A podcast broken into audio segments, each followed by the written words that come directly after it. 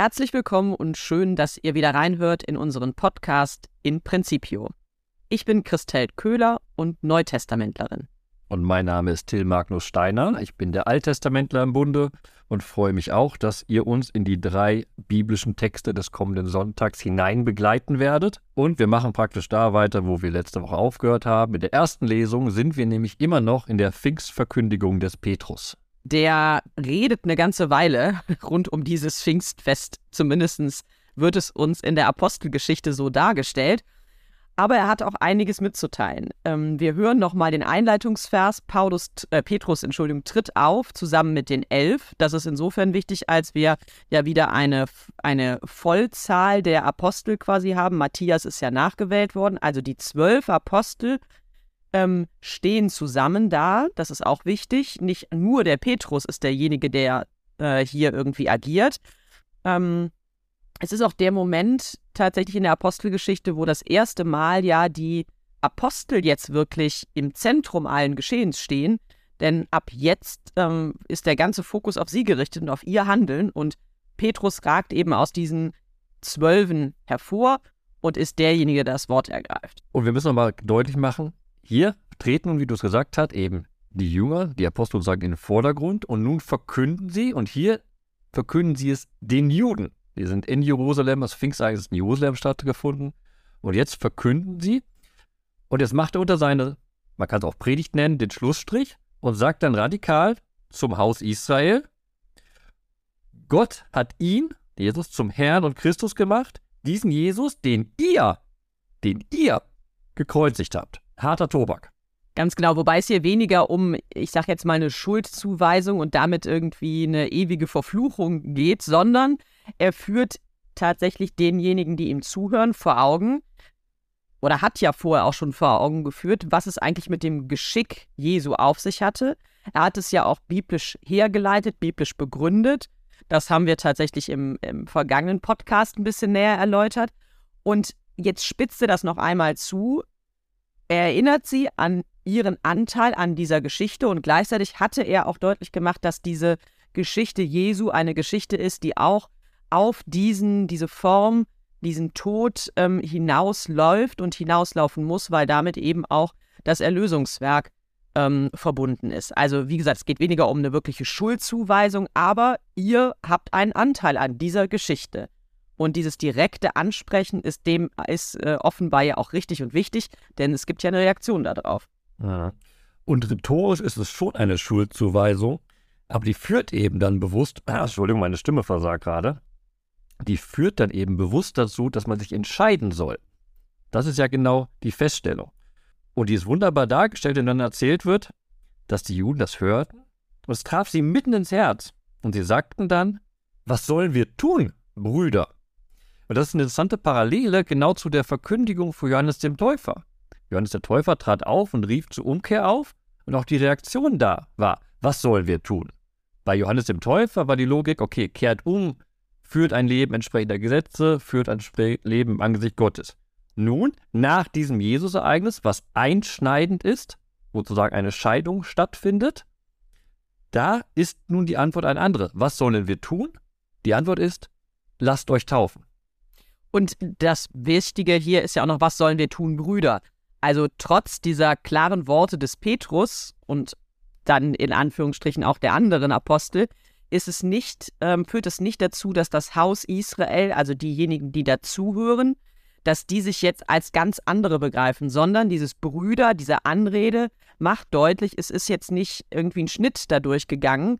Das heißt, man fühlt sich nicht in zwei Lager separiert. Ja, ihr habt den gekreuzigt, wir sind die Apostel und folgen diesem Jesus, sondern es ist schon immer noch der Eindruck, dass man miteinander unterwegs ist. Also ich finde dieses, äh, dieses eine Wort da drin, schon nochmal deutlich und wichtig, weil nur aus dieser Verbundenheit herauskommt auch die Frage, könnt ihr uns denn sagen, was wir tun können? Also ich würde ja nicht jemanden fragen, wenn ich den Eindruck hätte, das Tischtuch ist im Prinzip durchschnitten. Man hat eigentlich nichts mehr miteinander zu tun. Das aber ist hier nicht der Fall. Was sollen wir tun, Brüder? Und dann eben, genau, lasst euch taufen. Und zwar auf den Namen Jesu Christi zur Vergebung eurer Sünden und dann werdet ihr die Gabe des Heiligen Geistes empfangen. Da spiegelt sich schon eine ganz frühe Taufpraxis ähm, des Christentums wieder, nämlich die Taufe auf den Namen Jesu Christi, so wie wir es auch am Ende des Matthäusevangeliums ja als Auftrag Jesu selbst hören. Also ähm, Taufe ist mit dem Namen und auf den Namen Jesu Christi immer und es ist damit klar, es soll auch um die Vergebung der Sünden gehen. Es geht also um einen Neustart ins Leben und der Heilige Geist ist damit als Gabe verbunden. Genau, diese Taufe wird als Rettung definiert. Am Ende des Textes lesen wir dann, dass er noch viele Worte gesagt hat, aber zusammenfassend ist die ganze Predigt, oder man kann die ganze Predigt zusammenfassen mit dem, was dann in Vers 40 steht. Lasst euch retten, und dann kommt jetzt wieder etwas sehr, sehr Scharfes, aus diesem verdorbenen Geschlecht. Eben hatten wir die Brüder, die gefragt wurden, wie geht's weiter? Und dann aber wieder die Darstellung aus dem verdorbenen Geschlecht. Aber auch da, und das hast du ja eben richtig schon gesagt, das bestätigt genau in diesem Ausdruck nochmal, geht es nicht so sehr um die Scheidung, die dann tatsächlich stattgefunden hat. Wenn wir zurückkommen, gibt es eine Scheidung zwischen Judentum und Christentum. Hier aber sind wir noch innerhalb des Israel-Diskurs. Wo geht Israel hin? Und dieses aus diesem verdorbenen Geschlecht ist eine wunderbare Anspielung an die Wüstenwanderung. Denn im Buch Deuteronomium wird genau die Generation Israels, die in der Wüste stirbt, als verdorbenes Geschlecht beschrieben und die Generation, die dann ins verheißene Land kommt, ist die neue Generation. Und das äh, schließt ja, also diese letzten Worte quasi der, der Verkündigung des Petrus, die schließen ja noch an, auch an die Erinnerung an die Verheißung. Petrus sagt, dem Hause Israel, also denen, zu denen er spricht, euch und euren Kindern gilt die Verheißung und all denen in der Ferne, die der Herr unser Gott herbeirufen wird. Das heißt, Petrus spricht auch nochmal sehr konkret die ihn zu, ihm Zuhörenden an und sagt also, das, ähm, das, was Gott als Verheißung ausspricht, das gilt euch, das gilt weiterhin, das gilt auch über die Generationen hinweg. Aber, und das ist eben dann auch schon ein Ausblick auf das, was weiter passieren wird eigentlich in der Apostelgeschichte, es gilt auch all denen in der Ferne, also all denen, die jetzt noch nicht hier zuhören, auch die, die tatsächlich ferne sind im Sinne von bisher gar nicht an Gott glauben. Das kann man schon noch als einen Ausblick auch auf die, ähm, die Zuwendung der Heiden dann zum Christusglauben ähm, ansehen. Das heißt also, ähm, es ist direkt eine Weite, die reingeholt wird und trotzdem eben ein bleibender Zuspruch, der hier nochmal zum Ausdruck kommen soll. Und daran glauben wir bis heute, dass die Verheißungen an Israel weiter bestehen.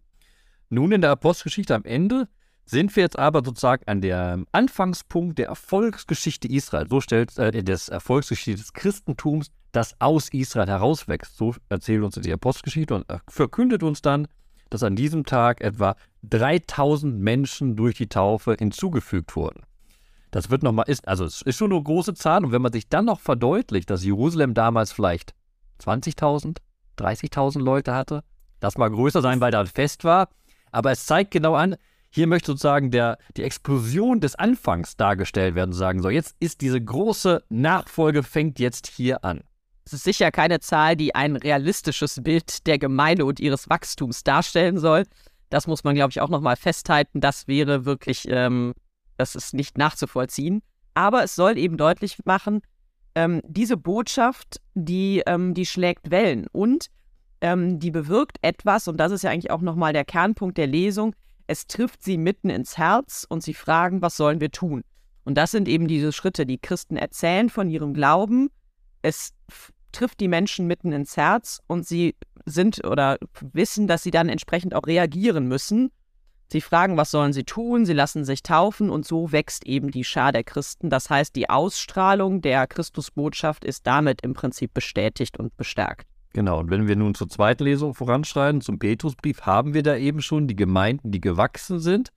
Aber jetzt haben wir hier nach diesem explosiven, positiven Start auch die Feststellung, dass Christsein in dieser Welt nicht so ganz einfach ist.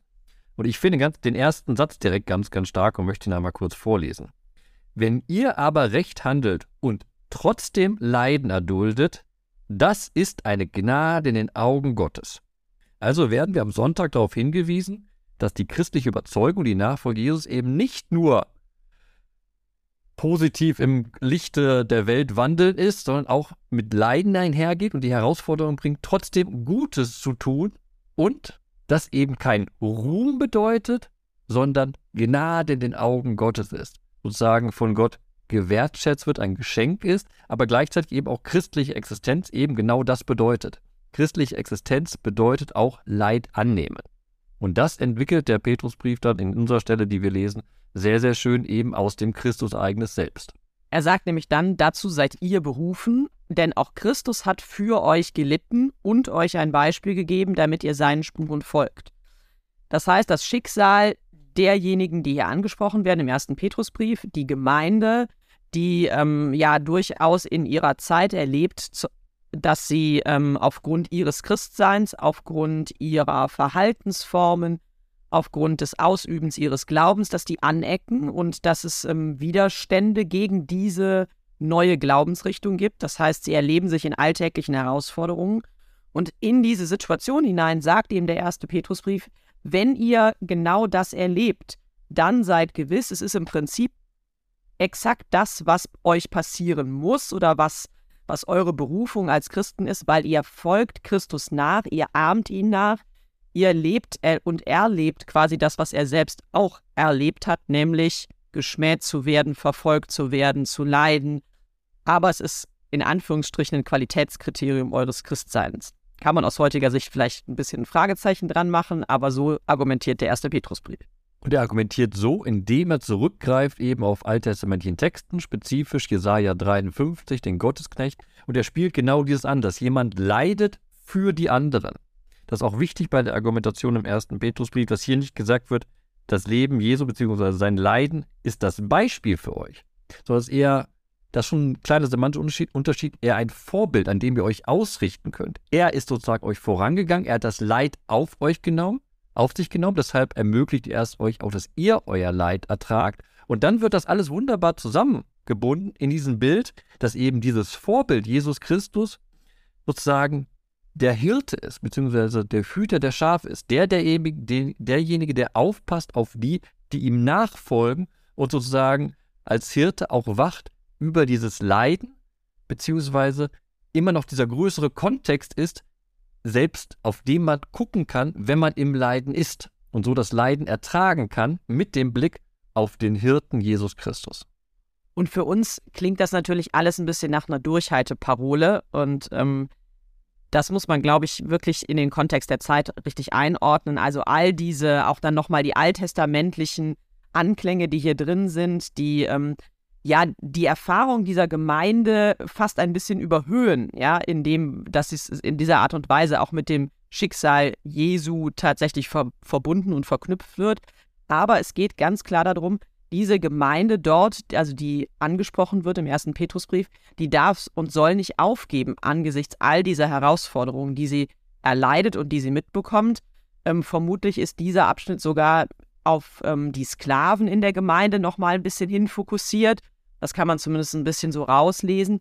Und ähm, das heißt, wer also zu dieser Gemeinde gehört, der soll durch den Brief immer wieder ermutigt und gestärkt werden im Glauben.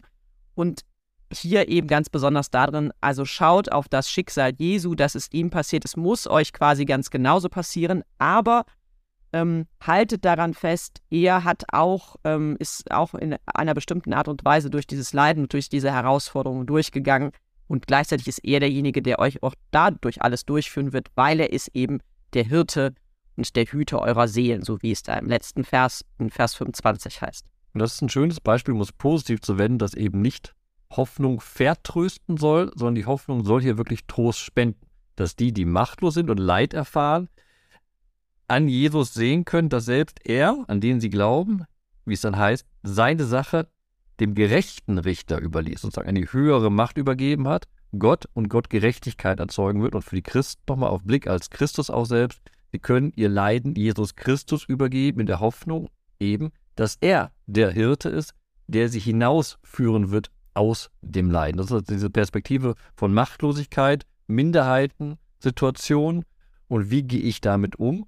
Und diese Hoffnung ist genau in dem Christusereignis grundgelegt. Die Gemeinde soll eine Erfahrung machen, ähm, nämlich eine Erfahrung, dass das christliche Leben sich trotzdem lohnt, auch wenn es mit vielen Herausforderungen verknüpft ist. Und da kommen wir vielleicht dann mal in das Evangelium rein. Wir sind im Johannesevangelium, zehntes Kapitel. Denn dieses Evangelium endet mit einem ähm, sehr eindrücklichen Jesuswort, ich bin gekommen, das ist der letzte Halbvers, ich bin gekommen, damit sie das Leben haben und es in Fülle haben. Das ist genau die Verheißung, die auch immer wieder ja der bedrängten Gemeinde zugesprochen wird. Ähm, das ist die Erfahrung, die diese Gemeinde im ersten Petrusbrief auch immer wieder erleben soll.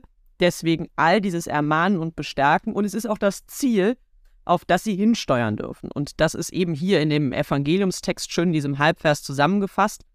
Darauf läuft dieser Evangeliumstext zu, aber es ist eben auch der generelle Zuspruch an alle, die in Bedrängnis und Not sind.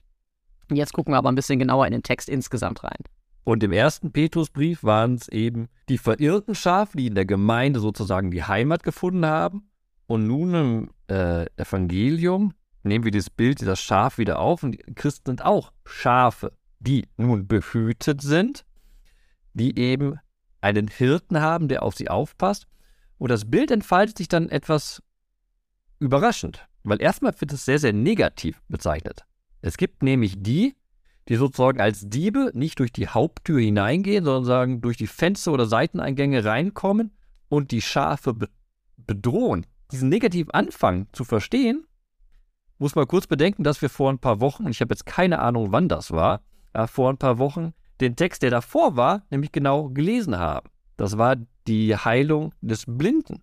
Und wir sind jetzt hier genau in dem Diskurs, dass der Blinde ja ausgestoßen wurde von, von den Pharisäern und nun Jesus in seinen Worten genau den Pharisäern antwortet und sozusagen sie im Endeffekt in das Bild hineinnimmt als Diebe.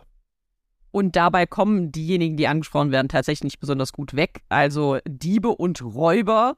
Und es werden dann noch einige andere Bilder ähm, benutzt, um quasi diese, diese beiden Hirten, beziehungsweise diejenigen der Hirte und diejenigen, die als Räuber und Diebe auf die Schafe zugehen, um die voneinander abzugrenzen. Und ein ganz wesentlicher Punkt ist eben, dass es eine Verbindung gibt zwischen dem, demjenigen, der wirklich Hirte ist und seinen Schafen. Und das ist unter anderem eben die Stimme, also das Kennen voneinander. Der Hirte ruft mit seiner Stimme, die Schafe hören auf die Stimme, ähm, er kennt sie beim Namen, er ruft die Schafe beim Namen, da bekommt natürlich ähm, das Ganze schon äh, ein, eine noch tiefere Übertragungsebene. Diejenigen aber, ähm, die Fremde sind, Diebe und Räuber, denjenigen, zu denen, dem haben die Schafe keine Beziehung. Sie werden ihm nicht folgen, weil sie die Stimme nicht kennen. Ja, also es gibt kein Erkennen der Person, es gibt keine Form von Verbundenheit. Ähm, und das ist dann die Abgrenzung dieser beiden Gruppen, also die Beräuber beziehungsweise der Hirte oder die Hirten, die auf die Schafe zugehen. Und dieses Bild des Hirten, das jetzt ist schon deutlich geworden, ist eben kein idyllisches Bild, wie man es vielleicht hier aus dem Lande kennen würde, sondern es ist ein polemische, polemisches Bild, das abgrenzen möchte.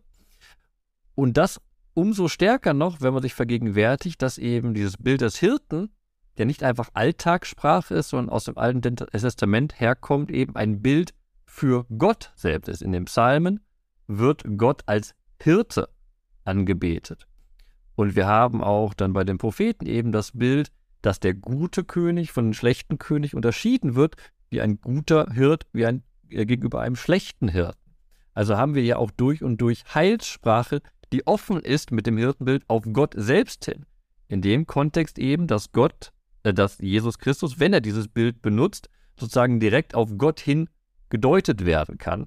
Im Kontrast zu den Pharisäern, die ja das Handeln Jesu im vorigen Kapitel abgelehnt hatten und den, der geheilt wurde, aus der Gemeinde ausgeschlossen haben. Und Jesus sagt sehr deutlich auch nochmal, alle, die vor mir kamen, sind Diebe und Räuber. Also er greift quasi sein eigenes Handeln auf und sagt dann im Vergleich zu dem, was davor war, ähm, ist es so, dass alle, die davor waren, eben Diebe und Räuber sind. Der Dieb kommt nur, um zu stehlen, zu schlachten und zu vernichten. Das kommt nochmal ganz am Ende des Evangeliums. Also es wird schon sehr deutlich, diese Diebe und Räuber, denen geht es natürlich nicht um das Wohl der Tiere, es geht ihnen nicht um das, um das Heil dieser Tiere, dass es denen, dass sie Weide finden, dass sie Leben in Fülle haben, so wie es der letzte Vers dann auch nochmal sagt, was eben das jesuanische Anliegen ist, sondern sie haben eigentlich nur ihre eigene Agenda und, ähm, und es geht ihnen nur um sich selbst. Und das ist die Abgrenzung eben derjenigen, die keine guten Hirten sind, sondern eben Diebe und Räuber und dem wie Jesus sein, mit sein, mit den Schafen eben genau leben will. Es gibt, geht darum, eine Verbindung aufzubauen, einander zu kennen und zu erkennen, das beim Namen rufen, die Stimme zu kennen und dann die Schafe auf die Weide zu führen und ihnen eben Fülle zu schenken. Das ist äh, der Auftrag Jesu und das macht er hier mit vielen verschiedenen Bildern, die alle irgendwie aus dieser Schafswelt kommen, deutlich. Und dein letztes Wort verbindet sich wunderbar zu den ersten Worten, die du zum Evangelium gesagt hast, dass ja genau das, das ganze Bild von dem Hirten und den Schafen führt eben auf die Weide, auch wieder wunderbar Psalmsprache natürlich, die offene Weide, die Weite ermöglicht und das ist genau das, damit sie das Leben haben und es in Fülle haben. Das ist deutlich, dass Jesus hier in den Worten gegenüber den Pharisäern nochmal sagt, hier ist ein Angebot für Leben und Fülle, hier ist keine Begrenzung, hier ist kein wie es negativ dargestellt wird, kein Stehlen, Schlachten und Vernichten, sondern Jesus Christus sagt, er ist gekommen, um dieses Leben in Fülle zu ermöglichen. Das war das Beispiel im vorherigen Kapitel, dass selbst ein Blinder nun wieder sehen kann und eigentlich in die Gemeinde aufgenommen werden kann, ein Teil der Gemeinschaft wieder werden kann. Die Pharisäer hatten das im vorigen Kapitel abgelehnt, hatten da kein neues Leben ermöglicht. Jesus Christus, genau nachdem der Blinde ausgestoßen war, kam wieder zu dem Blinden und hat ihn aufgenommen, wie ein guter Hirte und den Blinden auf die Weide sozusagen geführt. Ich finde aber wichtig, dass wir ein Wort auch noch zu diesem Bild der Schafe ähm, sagen, denn das ist ja eigentlich mittlerweile etwas negativ konnotiert auch in Kirche im Sinne von wir sind die Schafe und wir laufen immer nur einem hinterher und selber denken ist nicht äh, angesagt und so weiter und so fort. Ich kenne einige, die mittlerweile Schwierigkeiten mit diesem ja eigentlich ganz urtypischen Bild haben, was wir in der gesamten Bibel sehr, sehr oft auch vorfinden. Und ich finde auch immer noch, dass es ein sehr, sehr schönes Bild ist. Aber ähm, dieses Evangelium zeigt auch, und es gibt auch andere Episoden im Johannesevangelium gerade, wo das auch nochmal an anderen Stellen deutlich wird und die Schafe eine Rolle spielen. Aber hier ist es schon so, die Schafe haben ihren eigenen Willen und die Schafe unterscheiden. Und das wird hier eigentlich deutlich gemacht. Jesus sagt eben, die, die vor mir kamen, sind Diebe und Räuber, aber die Schafe haben nicht auf sie gehört. Also wir als Schafe, als Christenschafe, sind durchaus in der Lage zu unterscheiden und auch selber zu wählen und zu sagen, auf denjenigen hören wir und dem schenken wir unser Vertrauen und jemand anderem vielleicht nicht. Also ein Schaf zu sein in der Herde Jesu heißt nicht irgendein Kadavergehorsam zu haben und einfach blind alles mitzumachen, sondern durchaus ähm, die Stimmen zu unterscheiden und auch selbstständig ähm, zu denken und zu überlegen, wem folge ich und wem vertraue ich. Und das finde ich ist nochmal bei diesem Schafsbild ganz wichtig zu erwähnen. Das kann man auch vielleicht radikal zusammenfassen. Der Satz, wenn man als Christ sich als Schaf bezeichnet, ist man ein Schaf des guten Hirten Jesus Christus und kein Schaf der Gemeinde. Das ist vielleicht, wo viele Anstößigkeiten finden.